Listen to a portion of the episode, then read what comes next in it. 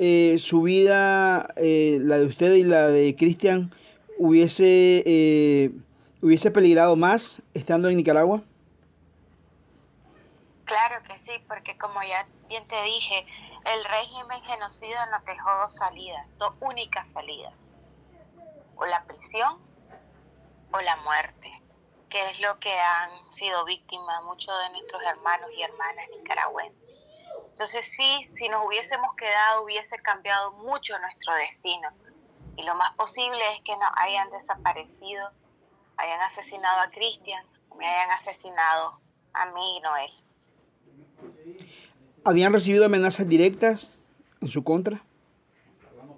Sí, desde que empezó, que explotó la lucha de abril y estuvimos ahí en las calles, eh, Cristian, igual mi persona, recibimos muchas amenazas, amenazas de muerte, amenazas de que iban a, destruir nuestro negocio, a quemar nuestro negocio. Y como bien lo sabes y lo sabe todo el pueblo de Nicaragua, cumplieron una de sus amenazas y fue la quema de nuestro hotel.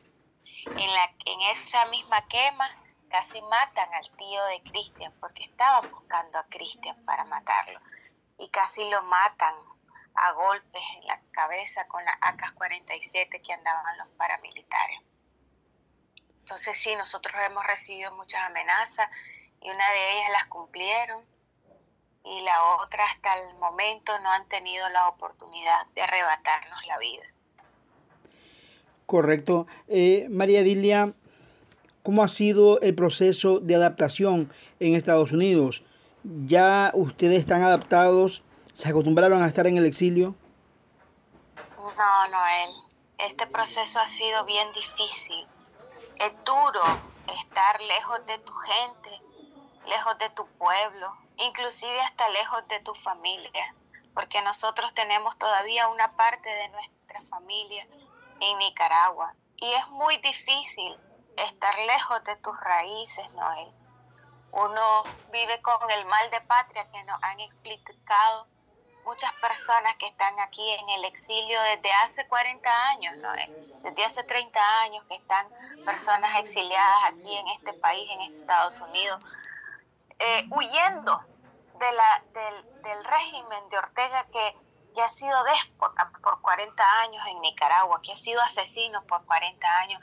Es bien duro estar fuera de tu patria y honestamente es terrible. Uno, hasta la fecha yo no he podido adaptarme a este cambio, adaptarme a saber que estoy lejos de, mi familia, lejos de mi barrio, de mi vecino, de mis amigos, que estoy lejos de todos ellos. Es bien duro. Correcto. Eh, ¿Cómo ha sido el apoyo familiar? Eh, tu familia que, que quedó en Nicaragua, aún sigue en comunicación con ustedes. Eh, ¿Cómo ha sido ese acogimiento? El apoyo familiar ha sido excelente. Nuestra familia no es bien unida. Nuestra madre es una mujer guerrera, es una mujer empoderada que ha estado siempre firme en sus convicciones y firme hacia su familia, apoyando a sus hijas, apoyándome a mí en todas las decisiones que nosotros podemos tomar.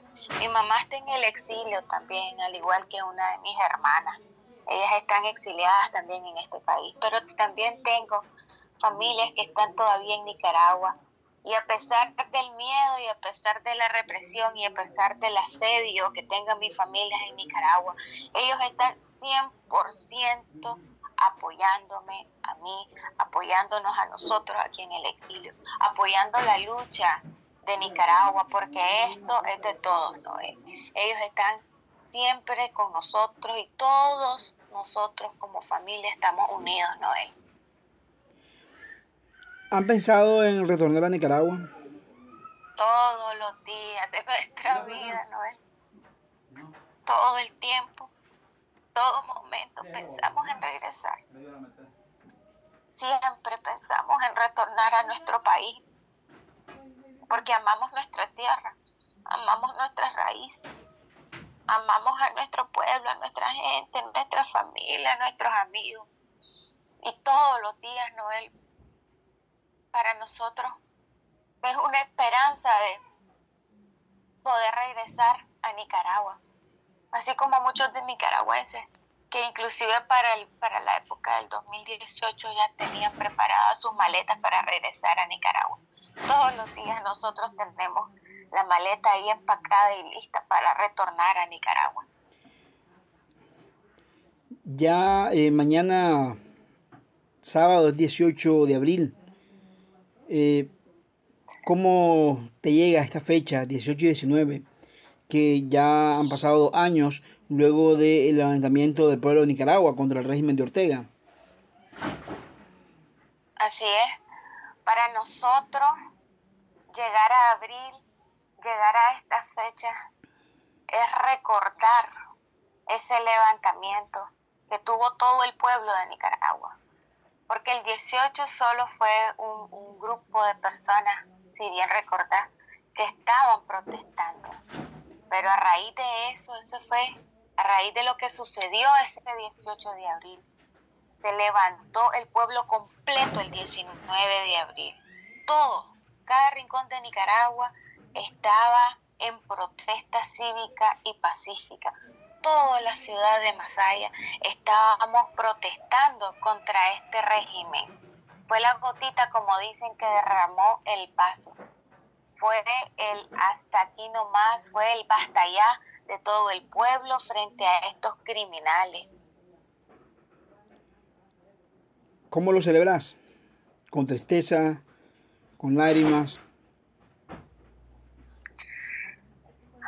Lo celebro con una combinación de sentimientos, con mucho dolor y mucha tristeza, porque en estas fechas recordamos cómo comenzaron a masacrar a los chavalos, a las chavalas, cómo comenzaron a masacrar al pueblo, cómo comenzaron a asesinar a los niños, sin piedad alguna, Noel, sin piedad como la que le, como, como asesinaron a sangre fría a Junior Gaitán, un niño de 15 años que pedía por su vida, que pedía por el respeto a ese, a ese valioso tesoro que es la vida.